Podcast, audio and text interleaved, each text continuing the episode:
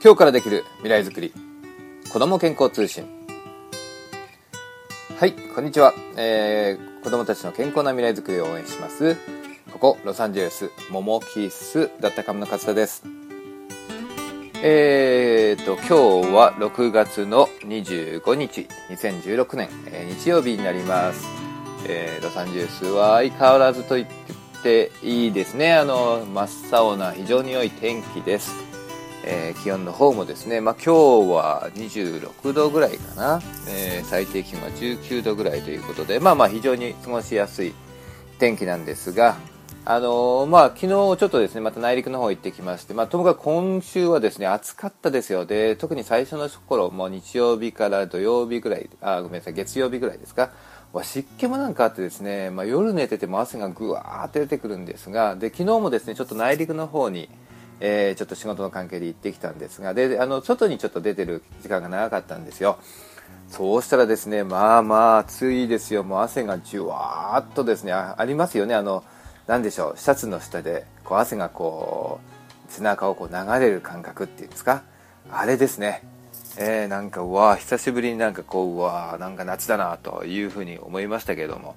はい。でまああのそちらの方へ行きますと大体もうあれですね。あの38度ぐらいとかもう下手すると40度ぐらい最高気温ね上がりますからもう本当に砂漠の中乾燥ばっかしてますからね。いやあのー、暑いですよ。はいもう本当に夏本番というところですけれどもはい。まあ、こうなってくるとですねやっぱりあの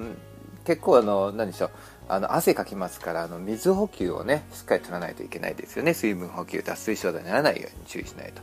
あのたまたま昨日会った方がですねえー、っとですね、まあ、仕事の関係電気関係の仕事をされている方なんですがあのその前の週でした？かですですかですねあの砂漠の方この辺はまあちょっと行くとすぐな砂漠なんですが砂漠の方のですねでちょっと仕事をするようがあったんですがまあ本当に日中はですねもう40度超えがでもう砂漠のど真ん中じゃないですか。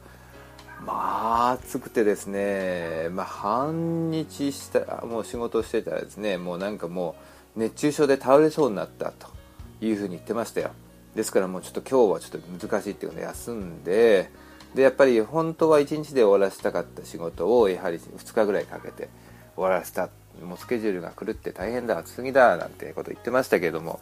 えー、まあ、そのぐらいね、まあ、ここも、えー、ロサンゼルス南カリフォルニアもですね非常に暑い、えー、今日この頃でございますというところですまあともかくあの夏ですから、まあ、日本もねあの梅雨で、え雨がいっぱい降っているところもあるようですがもうなかなかねあの気をつけていかないと体調崩しやすいですからねあのお互い気をつけてまいりましょうというところですね。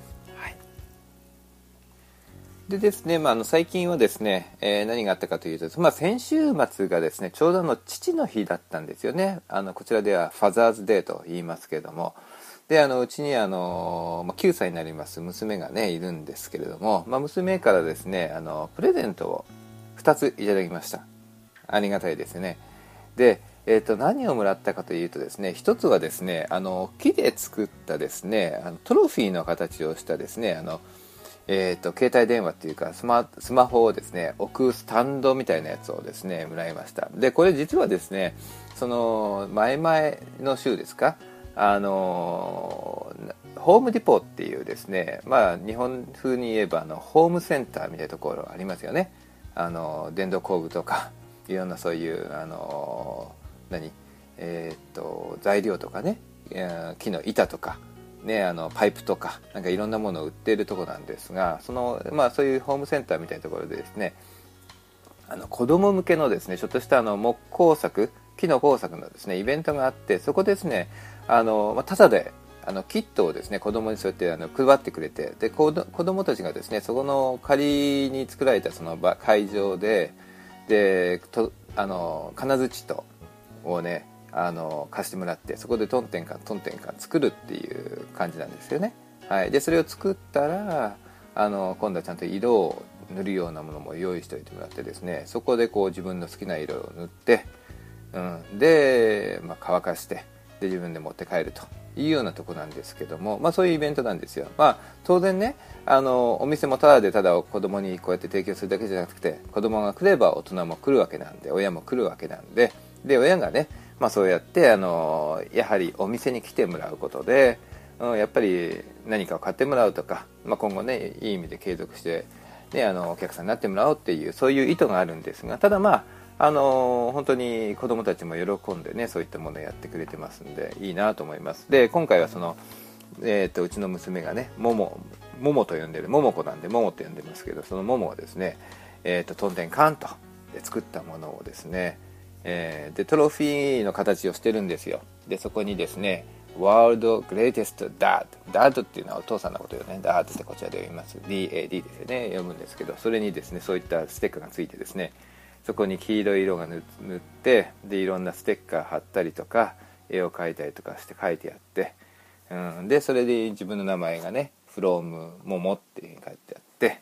まああの可愛いものをいただきまして。で、まあ、実際あと使えるから便利ですよね。実際機能があるので。なんでうちのあのうちのっていうか私のねデスクの上にこう乗っけて。でまあ携帯電話置き場にねあの実際使ってますのでまあ便利だしいいものもらったなということで。ありがとう。いうとこですね。あともう一つはですねえー、と何をもらったかというとフィルトってありますよね。この何でしょう。あの何て言うんですかこういうのはフィルトっていうのは。あの材料ですよね。布みたいなものでそのちょっとあのちょっと柔らかい、えーと、毛糸で作られたような感じのもの、まあ、あの本当の毛糸じゃないでしょうけどそういうちょっと厚めの、あのふわふわした材料ありますよね。フィルトってね。でそれでですね作られたですねあのペンをですね持つグリップなんですよ。でこのグリップが、まあ、あのグリーンで緑色でであの後ろの方ペンの後ろの方に大きなこうカエルの頭の形がついてましてですねそこにこう目ん玉が2つ余分に余分にというかちょこっとついてそこにまあ白い白目と黒目の目ん玉が2つついてでそこにあとあのスマイルでその口の形がスマイル型にですねこうやって赤くポッとついてるっていうそれだけなんですがただそれがですねそのそそれにこう自分の鉛筆とかペンとかを入れてこう握ってで書くというようなそういうまあペンホルダーっていうかペングリップみたいなやつなんですよね。はい、それはですねあのうち、ま、今月の埼玉かな？にあの、まあ、ゲッティミュージアムっていうミュージアムに行った時に子供向けのギフトコーナーがあって、まあ、そこでねあのこうプラプラ歩いてますよね。で子供はまあ当然子供なんでいろんなもの見ちゃうもうもうそれこそ何時間もそこにいてあの楽しんではいるんですけどその時に私がこの「あこのペンホルダーいいね」なんて「ペングリップいいね」なんていう話をちょっとだけしたのを覚えててですねちゃんと買ってたんですよその時に、うんえー、買っててでそれをですねあのパパのね私のねあのギフトとしてプレゼントとして父の日にくれたっていう。まあ嬉しいですね、うん、なんかそういうふうにあって。でまああのそのカエルのね顔も愛嬌があって可愛いし、うん、であとちょっとこう握りが太くなるっていうのは意外とこうペンって普通の鉛筆でもそうですしペンって普通に持つと結構細かったりすると握りにくい時ってありますよね。手にこういまいちこうフィットしないっていうか。でもこれ太くすることで意外と握りやすくなったりもするんでもうなかなかこれもあの機能があってね、うん、可愛いし。いいものもらったなという感じで、えー、まあ、感謝感謝というとこですね。まあでもこうやってね、まあ、自分の子供にねあの何かをもらうなんてこと正直、まあ、当然結婚する前は考えなかったし、まあ、結婚してからも子供をそんなにね、あの生まれるってことはあんまピンとこなかったんで、うん、なんか想像もできなかったんですが、まあ、ただ今こうやってねあのプレゼントをもらったりこう誰かにね他の人間にですねパパとしてこう慕われたりとか頼りにされたりっていうのはなんかなんだかんだ言ってもやっぱり嬉しいもんですよね、うん、本当にありがたいなっていうことです。なんでまあちょっとねそのもあったんで、まあ、頑張ってねあのパパとしては仕事も頑張らなきゃと、ね、あと家の片付けもやんなきゃと。いろんなこといっぱいやんなきゃやんなきゃいけないこといっぱいありますよね。でもそういうのをねちょっとまあ改めてまあ、いい意味で、あの頑張ってあげあげようという気持ちになったというところですね。はい。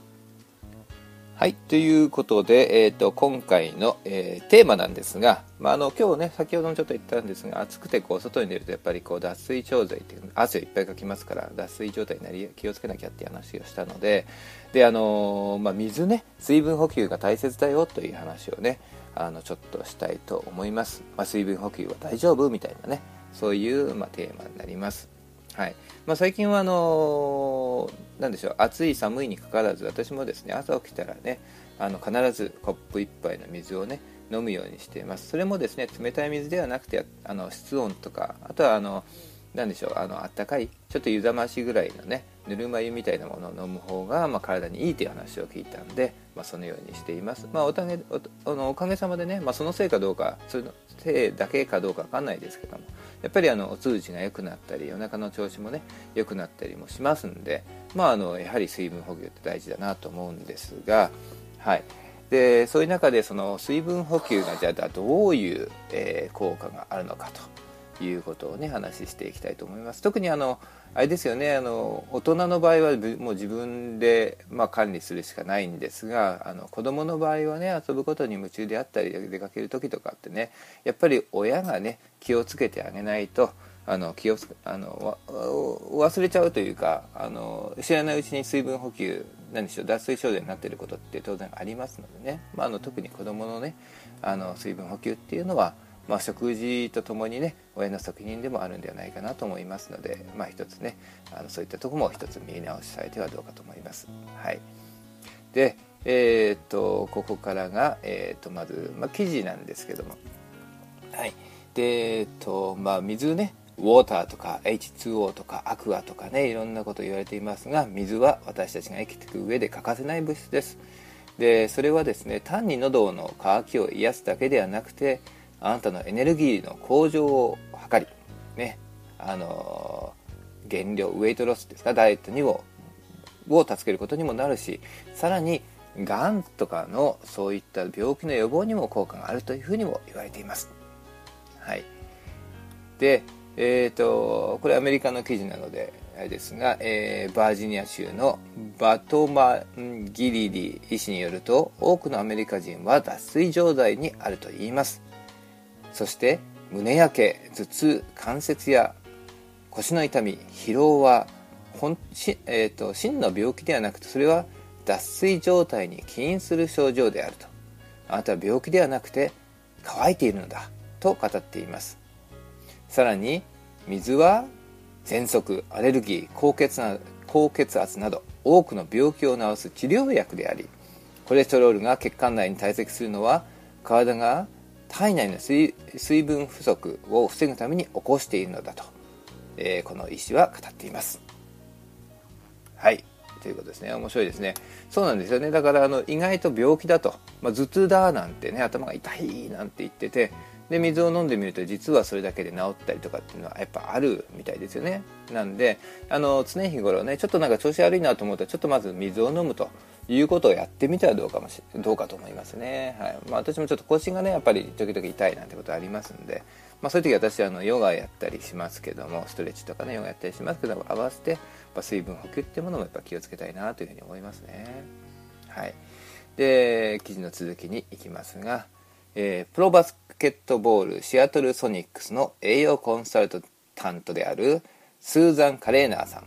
は、えー、アメリカ人の半分以上は慢性的な軽い脱水状態にあると言います。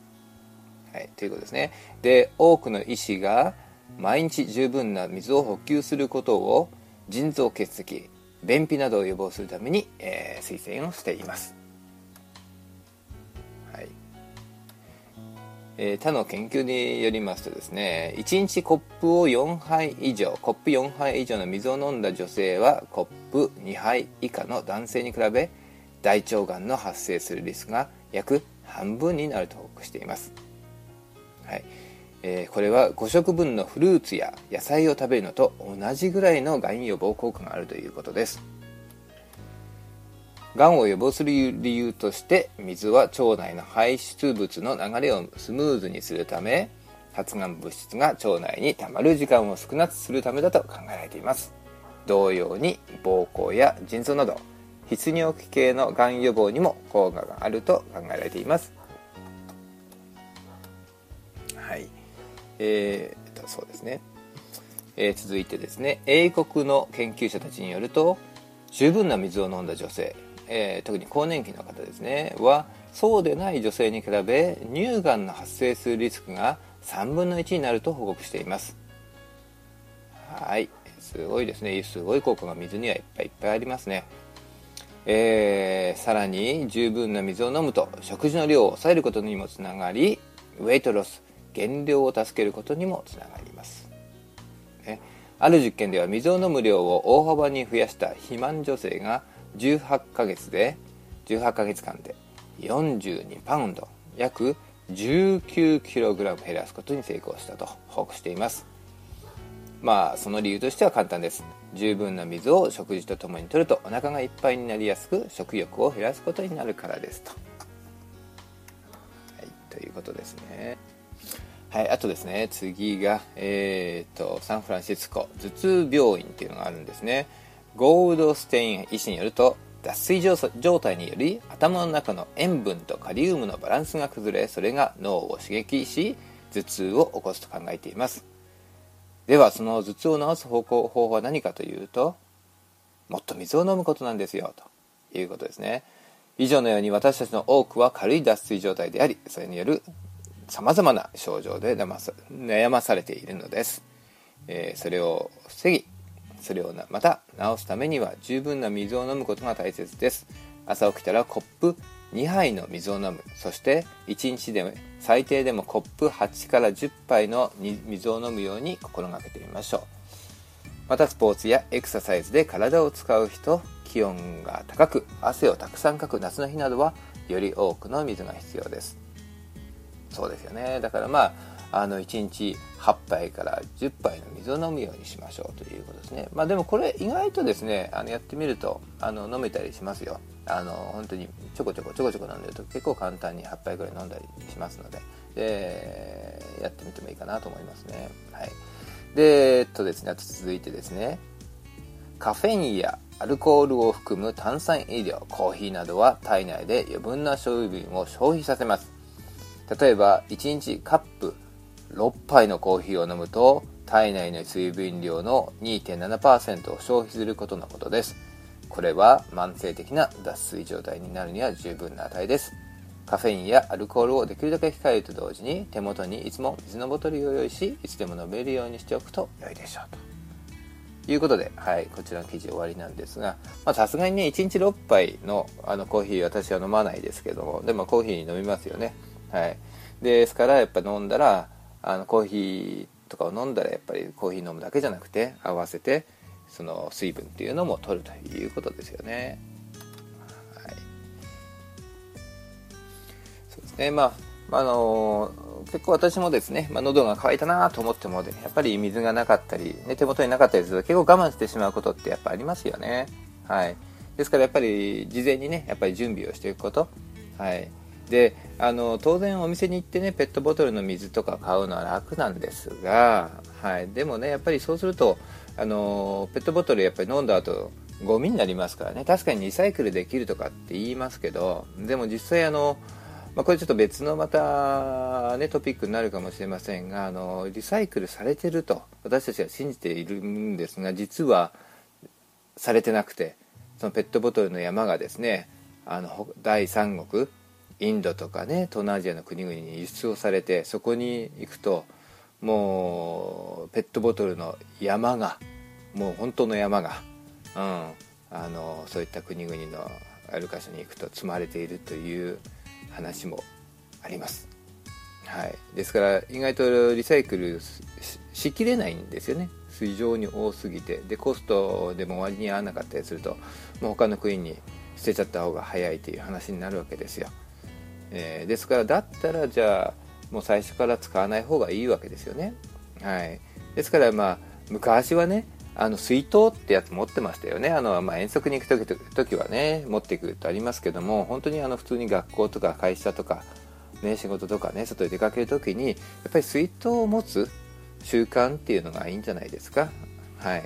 でそれにね、あのまあ、家で、あのフィルターをつけておけばね、あの水道水を、ね、フィルター通して飲み水にできますから。じゃその水を水筒に入れて、まあ、持ち歩くということをすれば、うん、まずはま余分なねあのゴミを出さなくて済むということですよね。はい。でまあそれは一ついいかなと思います。あとあのプラスチックのボトルねあのペットボトルもそうですし、まあ、あのプラスチックのその水筒みたいなのもあるんですけどあの直射日光に当たったりとか高温になるとやっぱりあのプラスチックがやっぱり水分中に溶け出るということも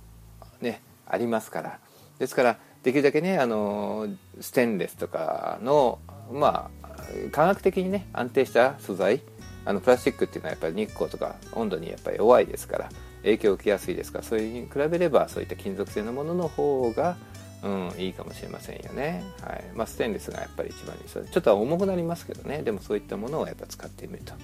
いうことをしてみてもいいかなと思います、はい、であとは特にあのあの子供ね。子供にはやっぱりそれをねあのやっぱり持たせてあげてで水筒とかをね持ち歩く習慣っていうものを一つねあのつけてもいいかもしれませんね、まあ、うちの娘なんかもやっぱり学校行く時って水筒1個必ず持っていくようにしてますね。水を入れて。であとはあの当然飲んで足りなくなればそれはねあの学校でそういったあの何でしょうあの補給できますのでね、うん、でそこで補給して飲むと。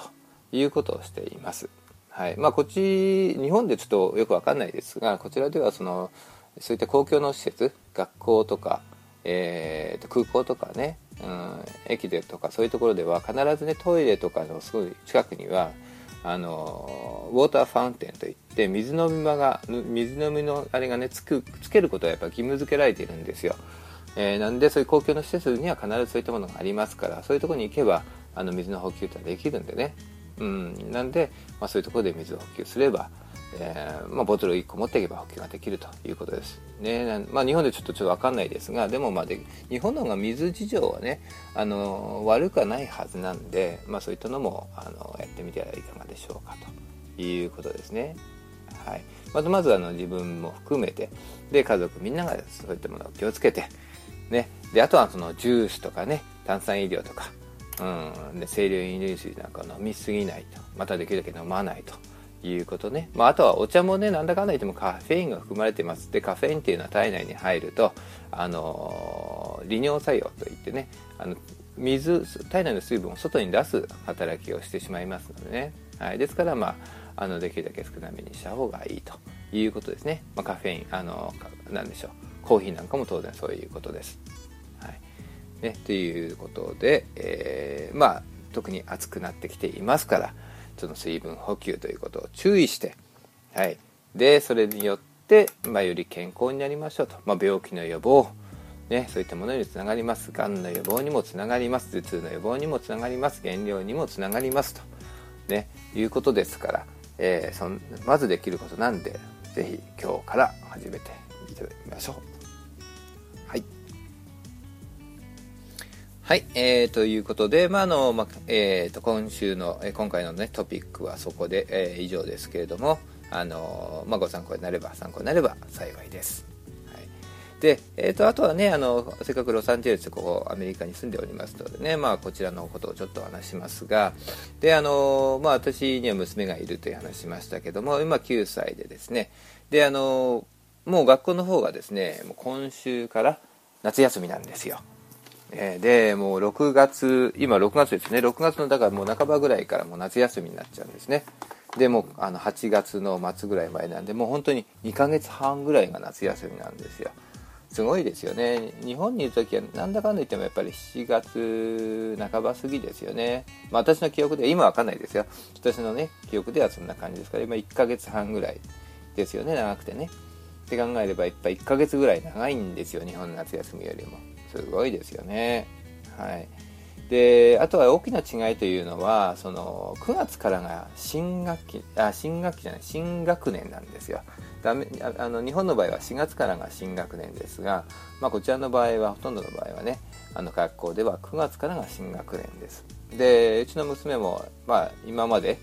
えー、3年生だったので今度から4年生ということですよね。まあ早いですよね。なんだかんだ言って。あっという間にもう大きくなってくるということで。まあまああのこちらがね、まあ、どんどんどん年を取っていく。代わりに子供はどんどんどんどん成長していくということで、まあ、ありがたいやら悲しいやらというところですが。で、まあ、ともかくまあ長い夏休みということで。で、まあ、うちの娘は何するかというとあのやっぱり水に入る。水泳がやっぱり結構好きなんで。はい、で早速あのもう今週からかな？あの水泳クラスというか教室ですね。水泳教室に、まあ、通ってまして。はい。でそうですね。まあほとんど毎日のように行ってますね。あの毎日といってもまあ週に4日間ぐらいかな。今行ってます。はい。まあ行ってまあ 1, 1時間2時間ぐらいなんでしょうかね。プールに入ってるのはね。はい。でもあの言ってましたけど最初ね久しぶりにやっぱまた改めてこう泳ぐじゃないですか。もう水に入って遊ぶのとはやっぱ違ってこう泳ぐということを習うっていうと意外とやっぱ忘れてるんですって。でこううちのねあの家内が一緒に行って見てましたら水に入って手足を一生懸命動かしてるんですけどやっぱ進まないんですってね。せっかく去年はね結構あの何でしょう。あのクラス取って学んでであの上達したんですよ。結構スイスイと泳げるようになっておすごいなーなんて。私もあの一緒にね海に行って泳いだりとかしたんでおおなんかすごいの上手になったなと思ってたんですがやっぱりあの使ってないとやっぱ忘れちゃうんですね。うんこれはもう大人も子供もやっぱそうで、うん、やっぱ使ってないと忘れちゃうんでしょうね。なんで最初ちょっとバあのジタバタしてたらしいんですが、まあ、やっぱりあのそれも少しずつ始めると少しずつやっぱこう思い出してきてで、まあ、1週間もすればそこそこね、あの以前のように泳げるようになったという話なんですが、まあ、そういうのもやっぱあるんですね。はい、で今のところはその、えー、たまたま近くのね、あの短大がコミュニティカレッジってあるんですけどそこの,、ね、その子供向けのその水泳教室をあの催してるんで、まあ、そこに今通ってるんです、まあ、そこはあの室内の、えー、水泳あのプールなんでね、はい。まあ、そこでやってますけどやってますけど、まあ、だから室内なんで、まあ、日に当たることは少ないないんでしょうけどね、えー、ただまあこれを終わって多分2週間3週間ぐらいなのかな。3週間ちょっと分かんないですけどそのぐらいやってから、はい、今度はですねあのまた別のあの個人の方がやっているその、えーとビーチ。あのロングビーチってここ近いところにあるんですけどそっちの方のビーチですでですねその今度水泳レッスンをしてくれる方がいて、まあ、そこにその後通うんですよ、まあ、それもだからもう7月ですよね。7月の暑い時期からそこに行くんでもう今度は屋外なんでこうしたら今度はもう真っ黒になりますね。はい。まあ当然あの行ってその教室で教室とかレッスン受けてる時だけ泳ぐんじゃなくてその後はね当然遊びますから。でお友達も一緒に行けるということでまあみんなで結局遊んでくるんだろうなと思いますけどね。